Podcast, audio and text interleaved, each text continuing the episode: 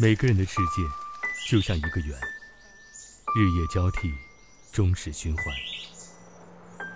世界如圆，虽有大小，但每个圆中必有定制。亲情、友情、爱情，就是以人为圆的世界，都一样的圆心率，是唯一，又各有不同。一周圆心率。听听不同世界，唯一又不同的情感。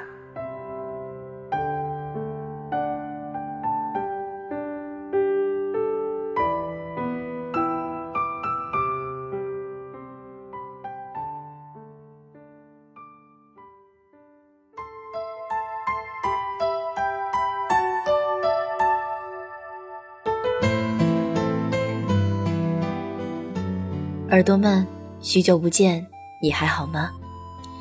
转眼间，一周圆心率又停更了小半年。有些朋友会说：“你这样的主播怎么可能有粉丝？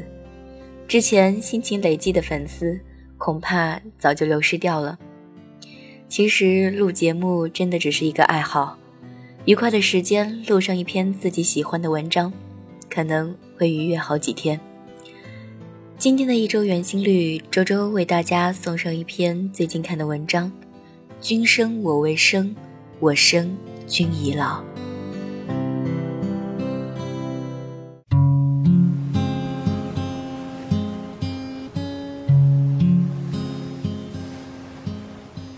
我是一个孤儿，也许是重男轻女的结果，也许是男欢女爱又不能负责的产物。是哲也把我捡回家的。那一年，他落实政策，自农村回城，在车站的垃圾堆旁边看见了我，一个漂亮的、安静的小女婴。许多人围着，他上前，那女婴对他灿然一笑。他给了我一个家，还给了我一个美丽的名字——桃夭。后来他说，我当初那一笑。撑得起桃之夭夭，灼灼其华。哲野的一生极其悲凉，他的父母都是归国的学者，却没有逃过那场文化浩劫，愤满中双双离世。哲野自然也不能幸免，发配农村，和相恋多年的女友劳燕分飞。他从此孑然一身，直到三十五岁回城时见到我。我管哲野叫叔叔。童年在我的记忆里并没有太多不愉快，只除掉一件事儿。上学时，班里有几个调皮的男同学骂我野种，我哭着回家告诉哲野。第二天，哲野特意接我放学，问那几个男生：“谁说他是野种的？”小男生一见高大魁梧的哲野都不敢出声。哲野冷笑。下次谁再敢这么说，让我听见的话，我揍扁他。有人嘀咕：“他又不是你亲生的，就是野种。”哲野牵着我的手回头笑。可是我比亲生女儿还宝贝他。不信，哪个站出来给我看看？谁的衣服有他的漂亮？谁的鞋子、书包比他的好看？他每天早上喝牛奶吃面包，你们吃什么？小孩子们顿时气馁，自此再没有人骂过我是野种。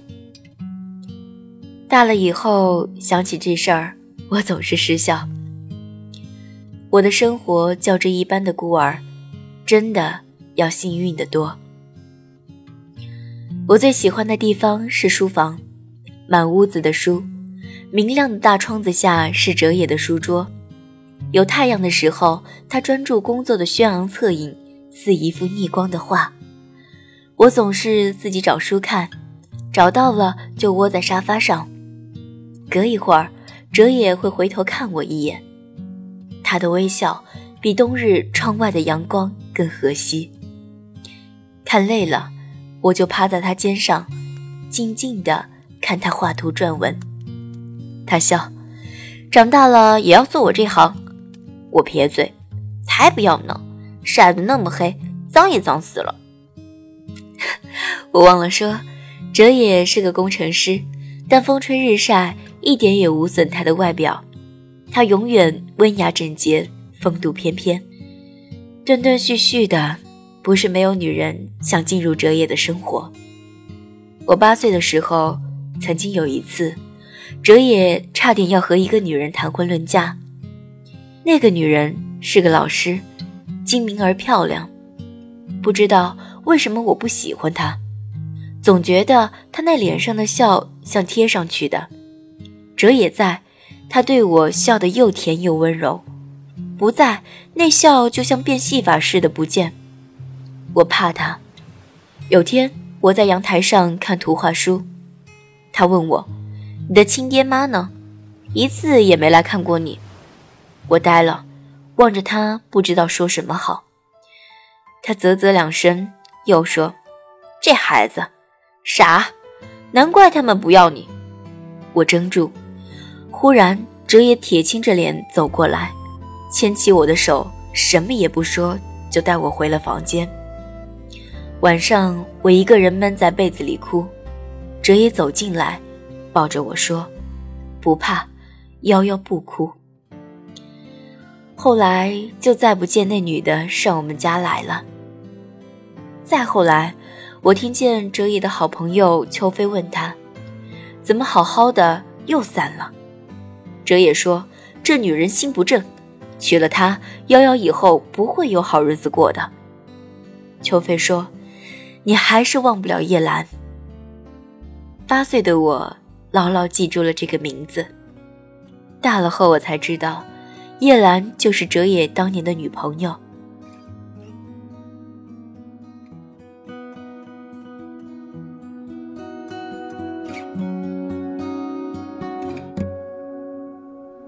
借我十年，借我亡命天涯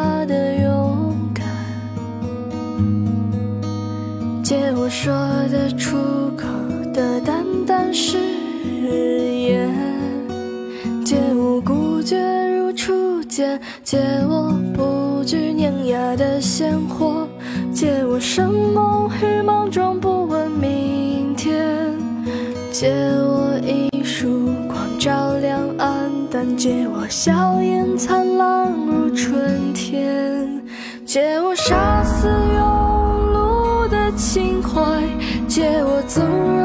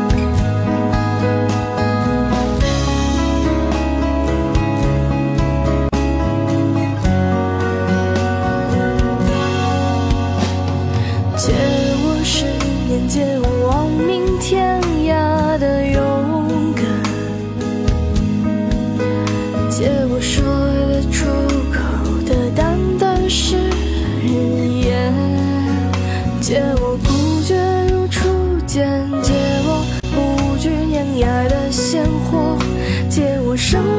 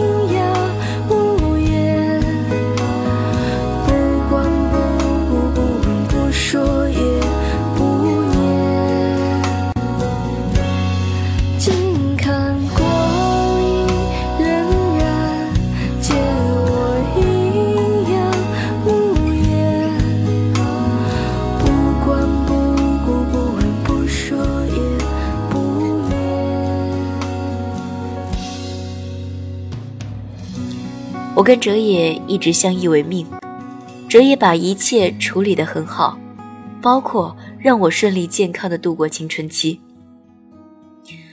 我考上大学后，因学校离家很远，就住校，周末才回家。哲野有机会会问我，有男朋友了吗？我总是笑笑不作声。学校里倒是有几个还算出色的男生，总喜欢围着我转。但我一个也看不顺眼。甲倒是高大英俊，无奈成绩三流，以功课不错，口才也甚佳，但外表实在普通，并功课相貌都好，气质却似个莽夫。我很少和男同学说话，在我眼里，他们都幼稚肤浅，一在人前就迫不及待地想把最好的一面展现出来，太着痕迹。失之稳重。二十岁生日那天，哲野送我的礼物是一枚红宝石的戒指。这类零星首饰，哲野早就开始帮我买了。他的说法是，女孩子大了，需要有几件像样的东西装饰。吃完饭，他陪我逛商场，我喜欢什么，马上买下。回校后，敏感的我发现同学们喜欢在背后议论我。我也不放在心上，因为自己的身世已经习惯人家议论了。直到有天，一个要好的女同学私下把我拉住，他们说你有个年纪比你大好多的男朋友。我莫名其妙，谁说的？他说，据说有好几个人看见的，你跟他逛商场，亲热的很呢。说你难怪看不上这些穷小子了，原来是傍了孔方兄。我略一思索，脸慢慢红起来。过一会儿，笑道：“他们误会了。”我并没有解释，静静地坐着看书，脸上的热久久不退。周末回家，照例大扫除。哲野的房间很干净，他常穿的一件羊毛衫搭在床沿上，那是件米咖啡色的。买的时候原本看中的是件灰色鸡心领的。而我却挑了这件。当时哲也笑着说：“好，就依你。看来小夭夭是嫌我老了，要我打扮的年轻点呢。”我慢慢折着那件衣服，微笑着想一些零碎的琐事。接下来的一段时间，我发现哲野的精神状态非常好，走路步履清洁生风，偶尔还听见他哼一些歌曲。倒有点像当年我考上大学时的样子。我纳闷儿，星期五我就接到哲野电话，要我早点回家，出去和他一起吃晚饭。他刮胡子换衣服，我狐疑，有人帮你介绍女朋友？哲野笑，我都老头子了，还谈什么女朋友？是你邱叔叔，还有一个也是多年的老朋友，一会儿。你叫她叶阿姨就行。我知道，那一定是叶兰。路上，哲也告诉我，前段时间通过秋飞，她和叶兰联系上了。她丈夫几年前去世了，这次重建感觉都还可以。如果没有意外，他们准备结婚。我不经心的应着，到了饭店。我很客观地打量着叶兰，微胖，但并不臃肿，眉宇间尚有着几分年轻时的风韵。和同年龄的女人相比，她无疑还是有优势的。但是跟英挺的哲野站在一起，她看上去却老得多。他对我很好，很亲切，一副爱屋及乌的样子。到了家。哲也问我：“你觉得叶阿姨怎么样？”我说：“你们都计划结婚了，我当然说好了。”我睁眼至凌晨才睡着。回到学校我就病了，发烧，撑着不肯落课，只觉得头重脚轻，终于栽倒在教室。醒来时，我躺在医院里，在挂吊瓶。哲也坐在旁边看书，我疲倦的笑。我这是在哪儿？哲野紧张地来摸我的头，总算醒了。病毒性感冒转肺炎，你这孩子总是不小心。我笑，要生病小心有什么办法？哲野除了上班就是在医院，每每从昏睡中醒来，就立即搜寻他的人，要马上看见才能安心。我听见他和叶兰通电话，瑶瑶病了，我这几天都没空，等他好了。我跟你联系。我凄凉的笑。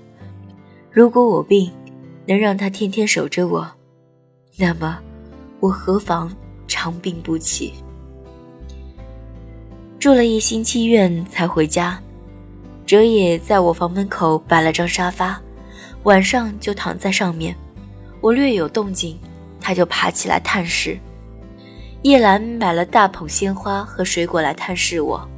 我礼貌地谢他，他做的菜很好吃，但我却吃不下。我做梦，梦见哲野和叶兰终于结婚了，他们都很年轻。叶兰穿着白纱的样子非常美丽，而我这么大的个子，充任的居然是花童的角色。哲野愉快地微笑着，却就是不回头看我一眼。我清晰地闻到新娘花束上飘来的百合的清香，我猛地坐起，醒了，半晌又躺回去，绝望地闭上眼。黑暗中，我听见哲野走进来，按着床头的小灯开了。他叹息：“做什么梦了？哭得这么厉害。”我装睡。然而，眼泪就像漏水的龙头，顺着眼角滴向耳边。哲野温暖的手指一次又一次的去划那些泪，却怎么也停不了。这一病缠绵了十几天，等痊愈，我和哲野都瘦了一大圈。他说：“还是回来住吧，学校那么多人一个宿舍，空气不好。”他天天开摩托车接我，脸贴着他的背，心里总是忽喜忽悲的。从那以后，叶兰再也没有来过我们家。过了很长很长的一段时间，我才确信，叶兰也和那女老师一样是过去式了。我顺利的毕业、就职，我愉快的、安详的过着，没有旁骛。只有我和哲野。虽然我什么也不能说，那么就这样维持现状也是好的。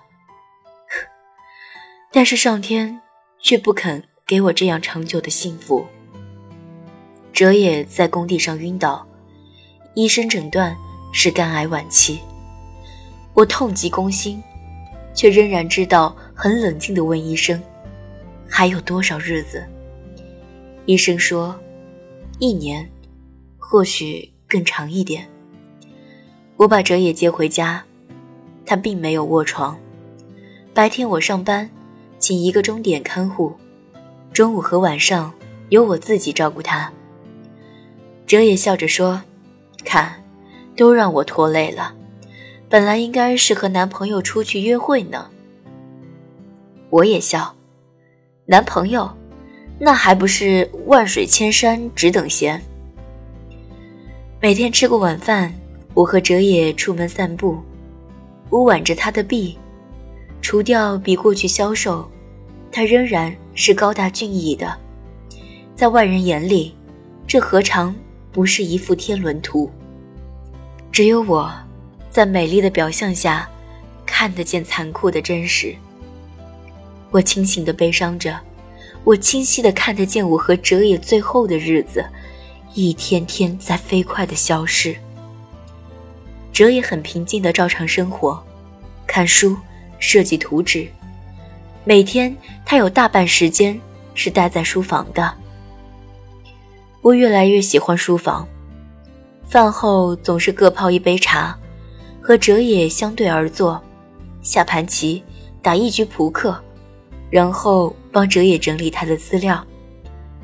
他规定有一叠东西不准我动。终于有一日，趁他不在时偷看，那是厚厚的几大本日记。夭夭长了两颗门牙，下班去接他，摇晃着扑上来要我抱。夭夭十岁生日，许愿说要哲野叔叔永远年轻。我开怀，小夭夭，她真是我寂寞生涯的一朵解语花。今天送夭夭去大学报道，她事事自己抢先，我才惊觉，她已经长成一个美丽的少女，而我垂垂老矣。希望她的一生不要像我一样孤苦。秋飞告诉我叶兰近况，然而见面并不如想象中令我神驰。他老了很多，虽然年轻时的优雅没变。他没有掩饰对我尚有剩余的好感。夭夭得了肺炎，昏睡中不停喊我的名字，醒来却只会对我流泪。我震惊，我没想到要和叶兰结婚，对他的影响这样大。送夭夭上学回来，觉得背上凉飕飕的，脱下衣服检视，才发现湿了好大一片。唉这孩子，医生宣布我的生命还剩一年，我无惧，但夭夭，它是我的一件大事。我死后如何让他健康快乐的生活，是我首要考虑的问题。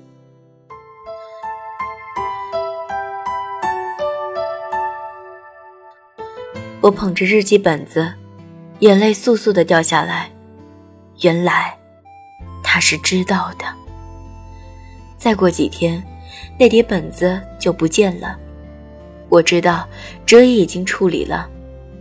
他不想我知道，他知道我的心思，但他不知道，我已经知道了。哲也是第二年的春天走的，临终，他握着我的手说：“本来想把你亲手交到一个好男孩手里。”眼看着他帮你戴上戒指才走的，来不及了。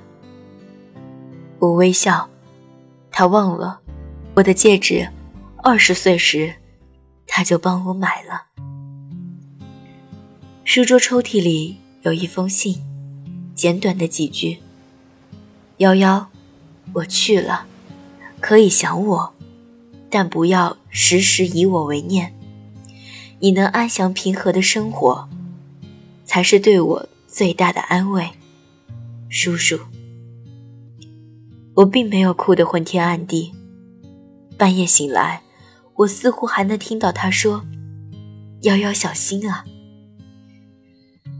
在书房整理杂物的时候，我在柜子角落里发现一个满是灰尘的陶罐，很古朴质趣。我拿出来洗干净。呆了，那上面什么装饰也没有，只有四句掩体：“君生我未生，我生君已老，恨不能同时，日日与君好。”到这时，我的泪才肆无忌惮地汹涌而下。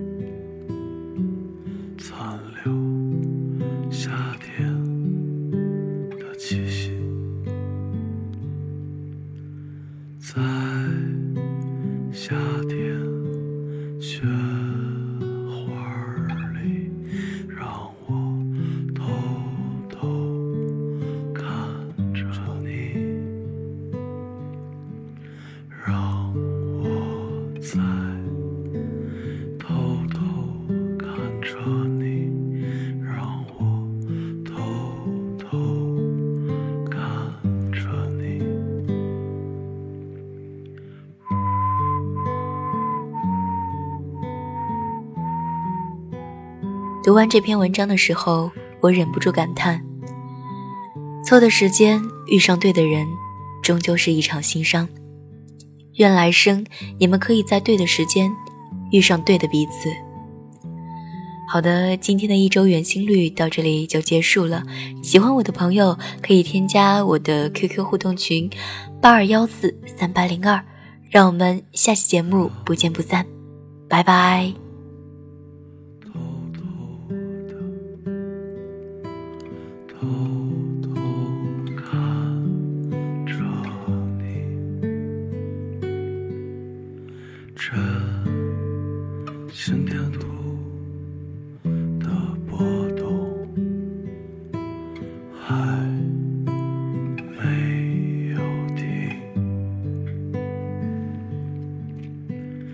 在。